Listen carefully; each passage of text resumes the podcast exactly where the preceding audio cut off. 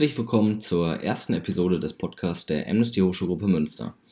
Diesen werden wir in den kommenden Monaten in Kooperation mit der Hochschulgruppe der HU und Charité in Berlin hier hochladen. Im Rahmen unseres Semesterthemas beschäftigen wir uns mit der Menschenrechtssituation in Osteuropa. Dabei reden wir heute mit Niklas Meyer über die polnisch-belarussische Grenze sowie über Rechtsstaatlichkeit, LGBTQ-Rechte und Abtreibung in Polen. Nikolas, könntest du dich kurz einmal selber vorstellen? Genau, Nikolaus May, mein Name. Ich bin äh, Sprecher der ehrenamtlichen Koordination für die EU-Länder äh, mit einem besonderen Fokus auf Polen, ähm, weil da ja auch gerade in den letzten paar Jahren wirklich äh, sehr dramatische Entwicklungen stattgefunden haben. Und ja, dazu arbeiten wir jetzt Amnesty ja schon seit Jahrzehnten. ähm, und ähm, gerade im, im, Rahmen der, der letzten Entwicklung, auch der letzten Monate, ist, denke ich mal, ein sehr guter Zeitpunkt, ähm, hier auch diesen Podcast aufzunehmen. Okay, vielen Dank. Und ähm, unser erster Themenkomplex ähm, ist die Grenze zu Belarus, die ja jetzt auch viel in den Nachrichten war in den letzten Wochen und Monaten. Und genau, so die Einstiegsfrage wäre, ähm, was genau passiert da gerade an der Grenze? Wie würdest du die Situation einordnen?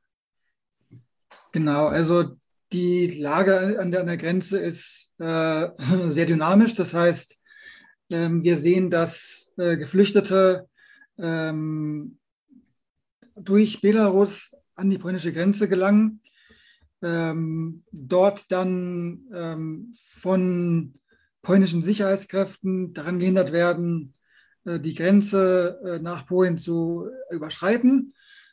und gleichzeitig werden die Geflüchteten von belarussischen Sicherheits ähm, Grenzschutzbeamten äh, daran gehindert, sich wieder äh, aus der Grenzregion zu entfernen. Das heißt, äh, diese Menschen sind zurzeit ähm, de facto im Grenzgebiet ähm, ja, gefangen.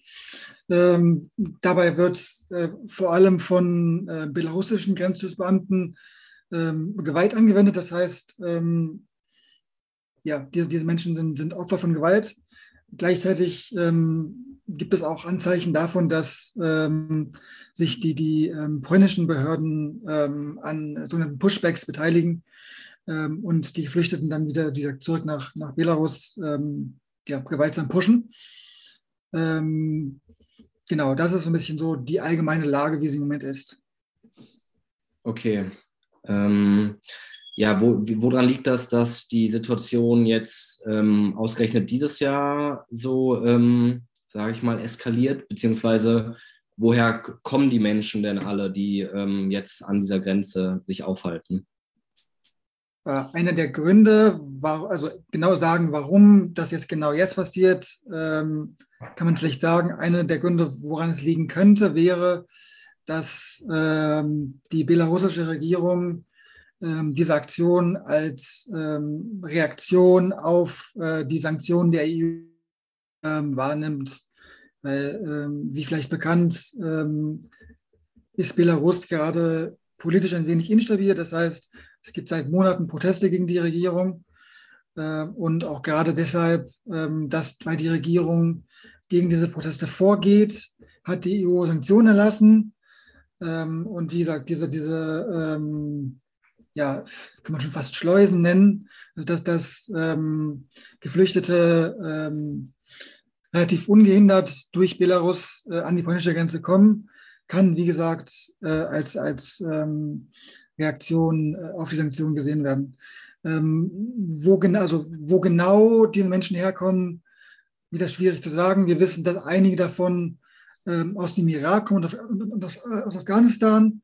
Ähm, aber wie gesagt, es können auch noch äh, Menschen aus anderen Ländern dabei sein. Aber wie gesagt, von diesen beiden ähm, Nationalitäten wissen wir es ist ja relativ offensichtlich, dass das moralisch sehr verwerflich ist, was da passiert gerade. Inwiefern ähm, verstößt es denn auch gegen internationales Recht, was Polen und damit auch die EU gerade macht? Ähm, also es, es, verletzt vor allem das Recht auf Asyl. Also wie gesagt, das Recht auf Asyl ist ja etwas, was äh, im internationalen äh, im Völkerrecht äh, verankert ist. Ähm, und ähm, ja, dadurch, dass äh, Menschen an der Grenze äh, abgewiesen werden, ähm, können sie ihr Recht auf Asyl nicht wahrnehmen. Und deswegen ist es klar eine Verletzung von, von Völkerrecht in diesem Sinne. Okay. Und wenn man jetzt mal auf die EU generell schaut, dann erkennt man ja auch ein gewisses Muster, dass Machthaber wie Erdogan und Lukaschenko äh, probieren, die EU politisch zu erpressen, indem sie Menschen an die EU-Außengrenzen äh, durchschleusen. Ähm, was wäre aus deiner Sicht die beste Option, wie die EU damit umgehen sollte? Also ich denke mal, die EU hat ähm, auf jeden Fall eine Pflicht, das Recht auf Asyl ähm, durchzusetzen. Das heißt, ähm, Menschen, die ähm, in, also die EU-Außengrenzen erreichen, müssen in der Lage sein, ihr Recht auf Asyl ähm, zu nutzen. Das ist erstmal das eine. Ähm, dann sehen wir, dass ähm, sich einige EU-Länder nicht daran halten. Das heißt, wie eben schon erwähnt, die Polen ähm, ja, führen diese Pushbacks durch. Ähnlich machen das die Griechen, die auch ebenso ähm, Geflüchtete zum Teil wieder ins, ins, Mittelmeer pushen, zum Teil, wie gesagt, gewaltsam ähm, ja, von ihrer Grenze fernhalten. Das sind Praktiken, die ähm, durch die EU nicht toleriert werden dürfen, wo auch gerade die Grenzschutzagentur Frontex ähm, eine Rolle spielt, äh, um das zu unterbinden, wo Frontex ja eh schon in vielen Orten vor Ort ist, aber wie gesagt, ihre Beobachterfunktion ähm, gerecht werden muss. Und ähm, zum Teil wurden ja auch Fälle ähm, aufgenommen, wo ähm, Frontex diese, diese Fälle von Pushbacks aktiv toleriert hat. Und ähm, sowas muss verfolgt werden und ähm, ja, darf in Zukunft. Alles klar, vielen Dank. Unser nächstes Thema ist dann die Rechtsstaatlichkeit in Polen. Und da fragen wir uns vor allem, was hat die Regierung in Polen getan, um den Rechtsstaat effektiv zu schwächen? Äh, ja, wenn wir von Rechtsstaatlichkeit in Polen sprechen, äh, sprechen wir zurzeit hauptsächlich von der äh, Einschränkung der Unabhängigkeit der Justiz. Das heißt, dass Richter nicht länger in der Lage sind, ihre Arbeit frei von staatlichem Einfluss äh, zu leisten. Das heißt, was wir jetzt gerade in den letzten ähm, zwei, drei Jahren gesehen haben, dass ähm, die polnische Regierung versucht, darauf ein, Einfluss zu nehmen, ähm, wie Richter ernannt werden. Ähm, das betrifft zum einen ähm, den, den obersten Gerichtshof, aber auch zum anderen auch ähm, diese Gericht, diese, diese Juristenassoziation. Das heißt, da gibt es quasi Organisationen von Richtern, äh, die sich selbst organisieren und da nimmt jetzt der Staat vermehrt Einfluss drauf. Ähm, das ist der eine Faktor. Ähm, was dann passiert im gleichen quasi Bereich ist, dass ähm, die Immunität von Richtern ähm, aufgehoben wird und dass dann der Staat ähm, diese Richter in vielen Fällen Regierungskritiker ähm, dann ähm, Vorwände von zum Beispiel Korruption ähm, gegen diese Richter vorbringt und sie aus, auf diesem Weg aus dem Verkehr zieht. Ähm, das ist so ein bisschen die äh, Standardvorgehensweise, wie wir sie aus den letzten ein, zwei Jahren kennen. Ähm, dieses Vorgehen ist jetzt, äh, dieses, dieses Problem ist in den letzten zwei, drei Monaten äh, eskaliert, weil ähm, das polnische Verfassungsgericht entschlossen hat, ähm, sich nicht länger an EU-Recht zu halten. Das heißt, da gab es, äh, muss ich mal das Datum nochmal nachschauen, da gab es ein Urteil, wo, wie gesagt, ähm, festgelegt wurde, dass, dass, sich, dass das äh, EU-Recht nicht länger ähm, über polnischem Recht liegt, was äh, ansonsten ähm, überall in der EU gängige Praxis ist. Also zum Beispiel liegt auch EU-Recht über deutschem Recht. Das ist einfach, wurde in den europäischen Verträgen so festgelegt. Ähm, und ähm, da hat jetzt das polnische Verfassungsgericht gesagt, ähm, daran halten wir uns nicht länger.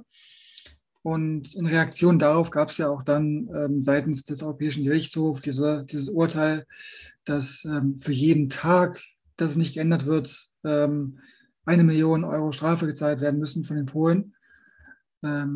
Genau, das ist die Lage, wie sie im Moment ist. Hat die EU denn neben diesem Urteil sonst noch irgendwelche Maßnahmen beschlossen, um die Untergrabung des Rechtsstaats zu verhindern?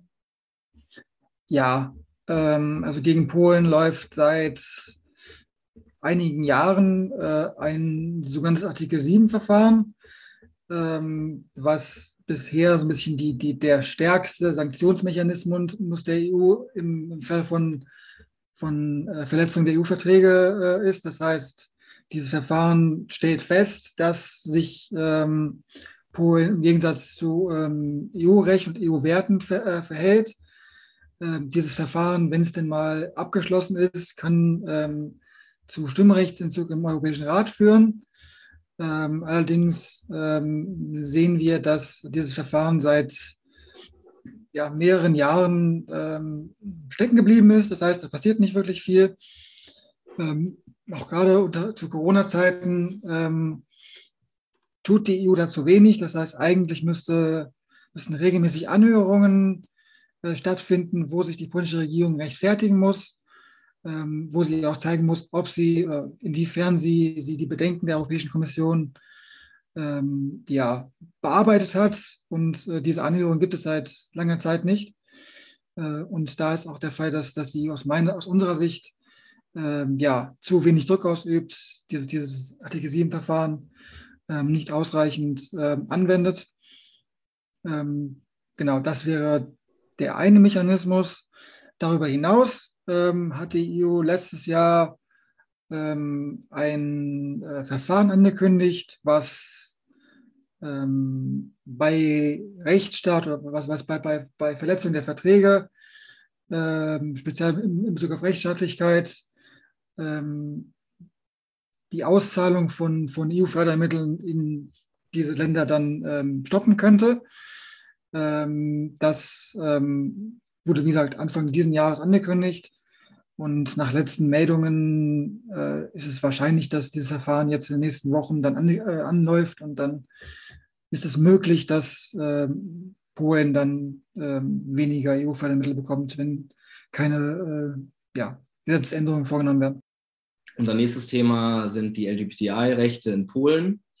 Und aktuell gibt es im polnischen Parlament ein Gesetz mit dem Titel Stop LGBT. Was genau hat es damit auf sich? Äh, um das mal kurz zu fassen, das, das Gesetz soll ähm, Pride-Versammlungen und vergleichbare Versammlungen äh, verbieten. Ähm, genau, das soll jetzt in den nächsten Tagen ähm, dem Parlament vorgelegt werden. Ähm, unsere Hoffnung ist, äh, dass dieses Gesetz äh, nicht verabschiedet wird oder dass es zumindest ähm, die Abstimmung verschoben wird. Ähm, aber falls das Gesetz durchgeht, wäre das natürlich eine, eine Katastrophe für die LGBTI-Community in, in, Polen. Neben diesem aktuellen Gesetz ähm, gibt es auch weitere Gesetze, die bereits ähm, in Polen, die es bereits in Polen gibt, die die LGBTI-Community diskriminieren? Äh, Gesetze meines Wissens nicht. Allerdings ist es so, dass grundsätzlich ähm, das Klima für LGBTI in Polen sehr feindlich ist. Also du hast es erwähnt, dass ähm, sehr viel Gewalt und, und Diskriminierung stattfindet. Ähm, das ist ein Faktor. Ähm, und diese Diskriminierung findet halt auch von höchster Ebene statt. Das heißt, ähm, ich habe da nochmal äh, ein äh, Zitat des polnischen Staatschefs rausgesucht. Einen Moment, ich muss das mal kurz, äh, kurz finden. Also Präsident Duda sagte, Sie versuchen uns davon überzeugen, dass sie Menschen sind, aber das ist eine Ideologie.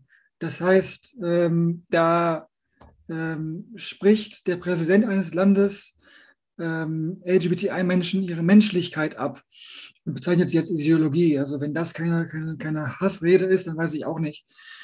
Ähm, und gleichzeitig ähm, bezeichnet Duda LGBTI als ähm, schlimmer als Kommunismus. Ähm, Polen war lange kommunistisch, dementsprechend ist das also zweifellos ein Schimpfwort.